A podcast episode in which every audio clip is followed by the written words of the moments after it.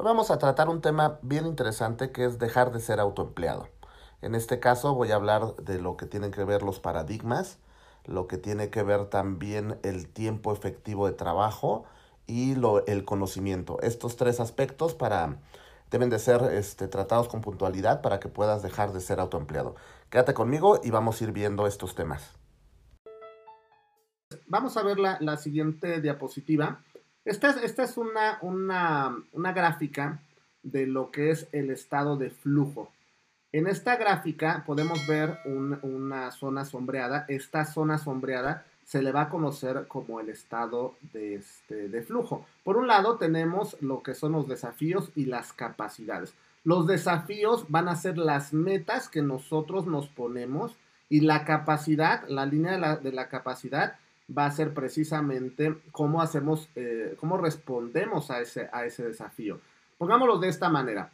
Hay veces que cuando queremos eh, invertir, por ejemplo, cuando, sobre todo cuando, cuando somos muy nuevos en esto de las, de las inversiones, muy, muy novatos en esto de las inversiones, eh, pensamos que es como en las películas, ¿no? Hay que pegarle al, al, al, gordo, hay que este, en una sola operación nos vamos a ser multimillonarios y etcétera, ¿no? Esa, esa fórmula pues nada más es de las películas para vender tickets. Eh, lo que es cierto es que en la vida real es muy difícil que te suceda una situación de esa naturaleza, donde en, una, en la primera este, inversión que hagas te vuelvas multimillonario, ¿no? Es mucho más difícil que te suceda, es como sacarte el boleto de la lotería, ¿no? Entonces, en este caso, lo que tenemos que, poner eh, en cuenta es que nuestra educación financiera, nuestra experiencia y la gente que nos rodee, definitivamente es la que va a hacer la diferencia en nuestro proceso. Pero bueno, volvamos al, asunto de lo que es esta gráfica que estamos viendo. Eh, vamos a pensar que, que, en este ejemplo efectivamente se me ocurre ponerme una meta muy, muy grande, muy, un desafío muy, muy grande. Quiero hacer una inversión y reproducirla y en un año tener un millón de dólares.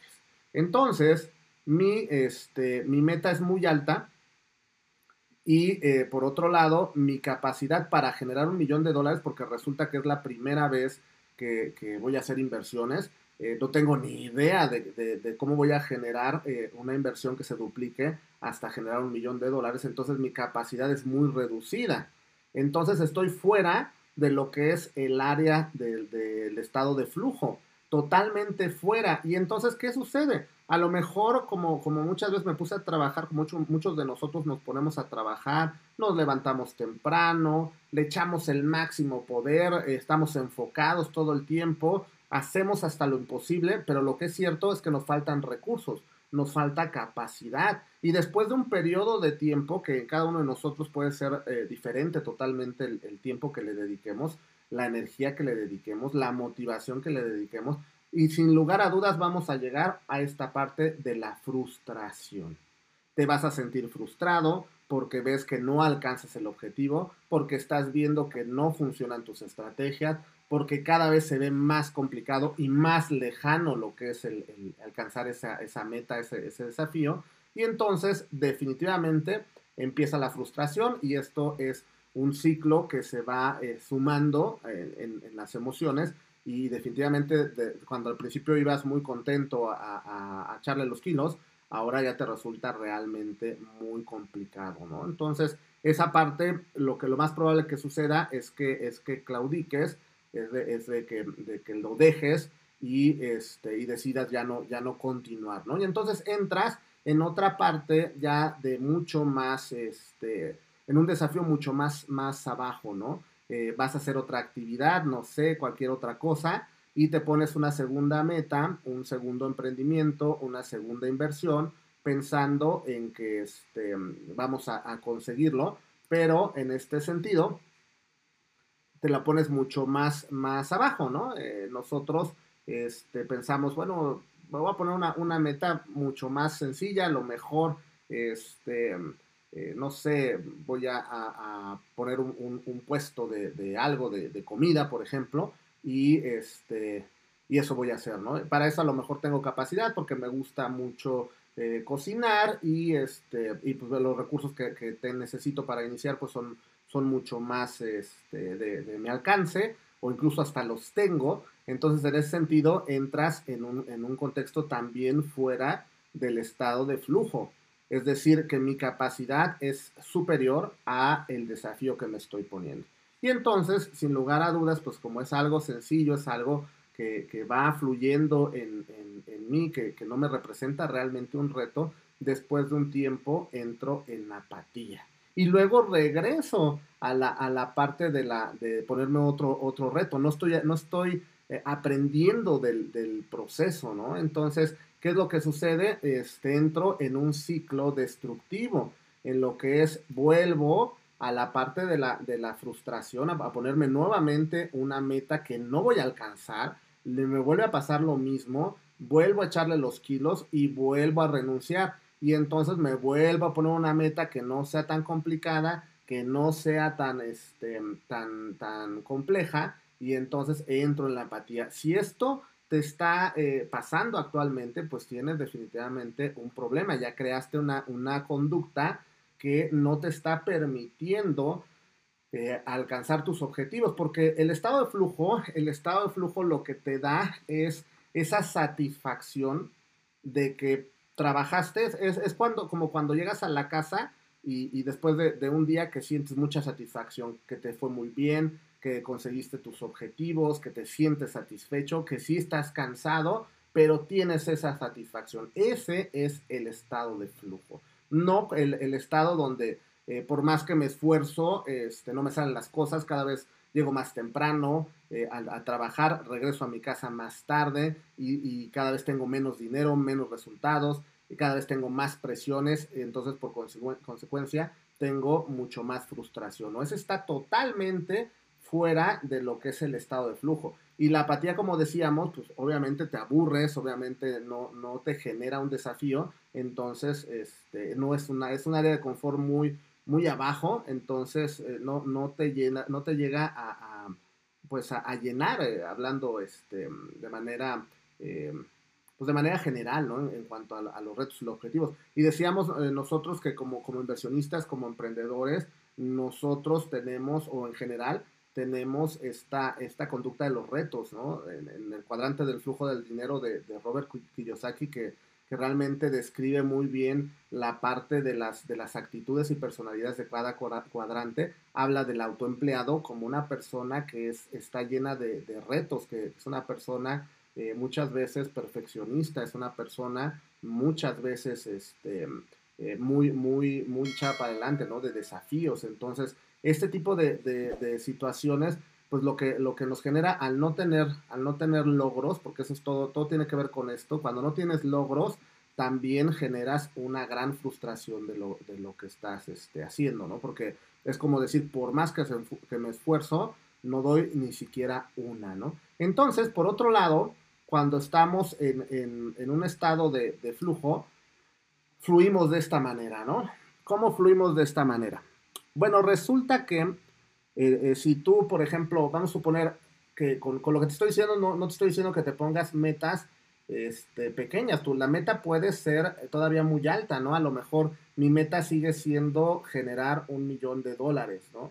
Pero necesito entonces fragmentarla. Esto, esto va a ser la, la gran diferencia, es lo que te decía en un principio, ¿no? Cuando aprendes esto, de que las, las metas, lo que se tienen que, aprender a hacer es generar objetivos. ¿no? Cada, cada meta, la meta es la, el logro, el máximo logro, ¿no? Pero los objetivos es, este, son pequeños, pequeños logros en el camino, ¿no? Que te van acercando. Entonces, ¿qué es lo que sucede? Pues me pongo un logro que esté a, a mi alcance dentro de mi, de mi área de capacidad, que me represente un reto, pero que no me represente un reto inalcanzable. Y entonces, ¿qué sucede?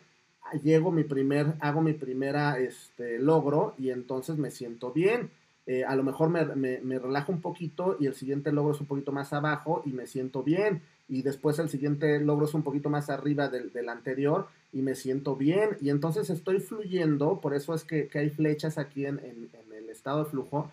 Estoy, estoy fluyendo dentro de este parámetro.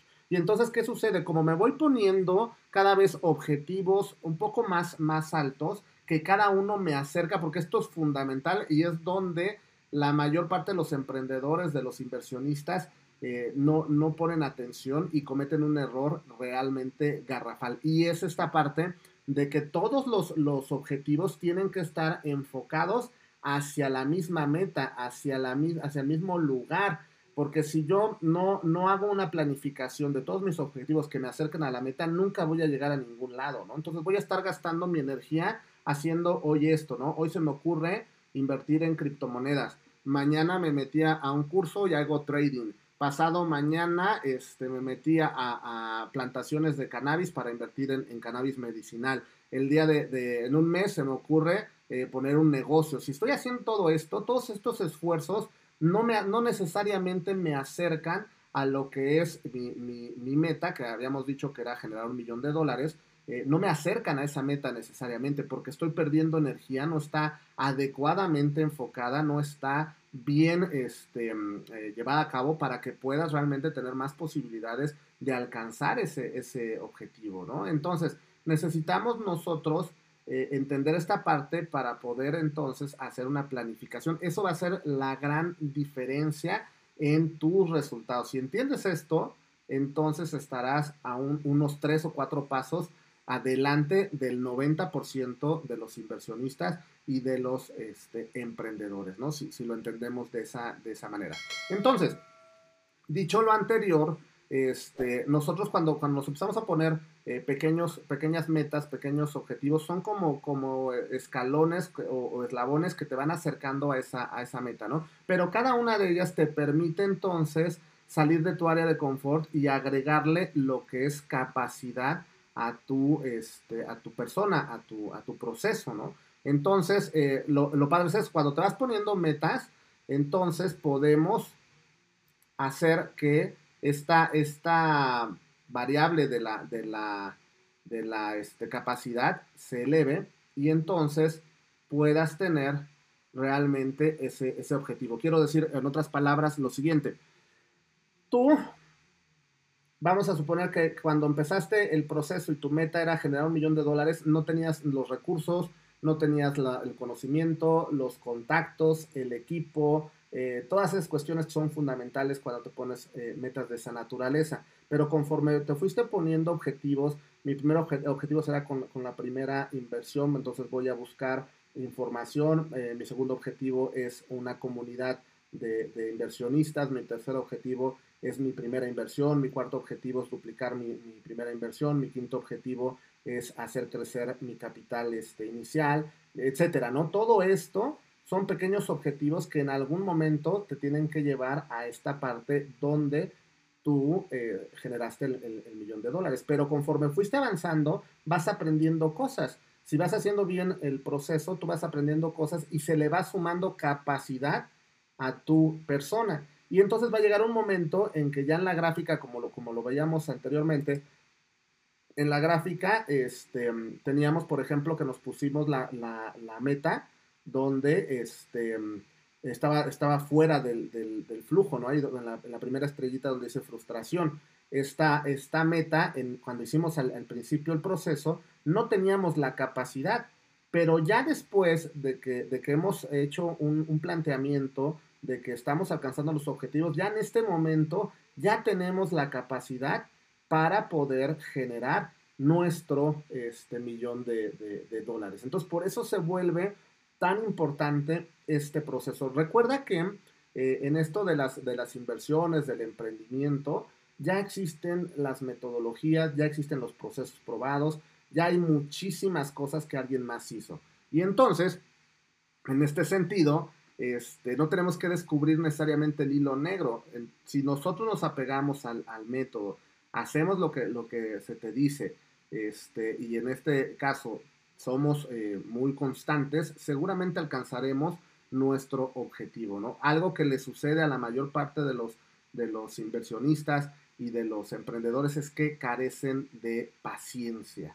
Y esto tiene mucho que ver con ser persistente y paciente no dejar de aprender y entonces los resultados definitivamente se van a dar. Voy a alcanzar a tener las, las capacidades que sean suficientes para el desafío que me estoy poniendo, que sería mi millón de dólares. Entonces, lo que te invito es a que, a que hagas la reflexión de qué es lo que quieres. ¿Cuál es tu meta? ¿Cuál es el, el desafío que te vas a poner? ¿Cuál es esa, esa, porque además te tienes que poner desafíos a corto, mediano y largo plazo. Es muy importante. Corto plazo podría ser en, un año o en tres, por ejemplo, ¿no? Dependiendo de, cómo quieras verlo. A mediano plazo a lo mejor en cinco y a largo plazo en 20, 30 años. Entonces, eh, lo primero que te tendrás que preguntar es, ¿cómo voy a terminar el año? Es lo que, lo que yo te sugiero. ¿Cómo voy a terminar este año? Eh, si estamos hablando de inversiones, te tienes que, este, enfocar en, la respuesta. ¿Cómo voy a terminar, terminar financieramente este año? ¿Cómo voy a terminar con, mi IQ financiero este año? ¿Cómo voy a capacitar para poder eh, sumarle este conocimiento a, mi cerebro, experiencia a mi vida y eh, poderme este, rodear de personas que estén alcanzando los, objetivos que yo quiero alcanzar. Entonces sería lo primero, ¿no? Entonces yo, yo te sugeriría que la respuesta vaya enfocada en, terminando el año, cuánto dinero voy a tener o, qué voy a comprar o qué voy a hacer. Ese sería lo primero y más importante.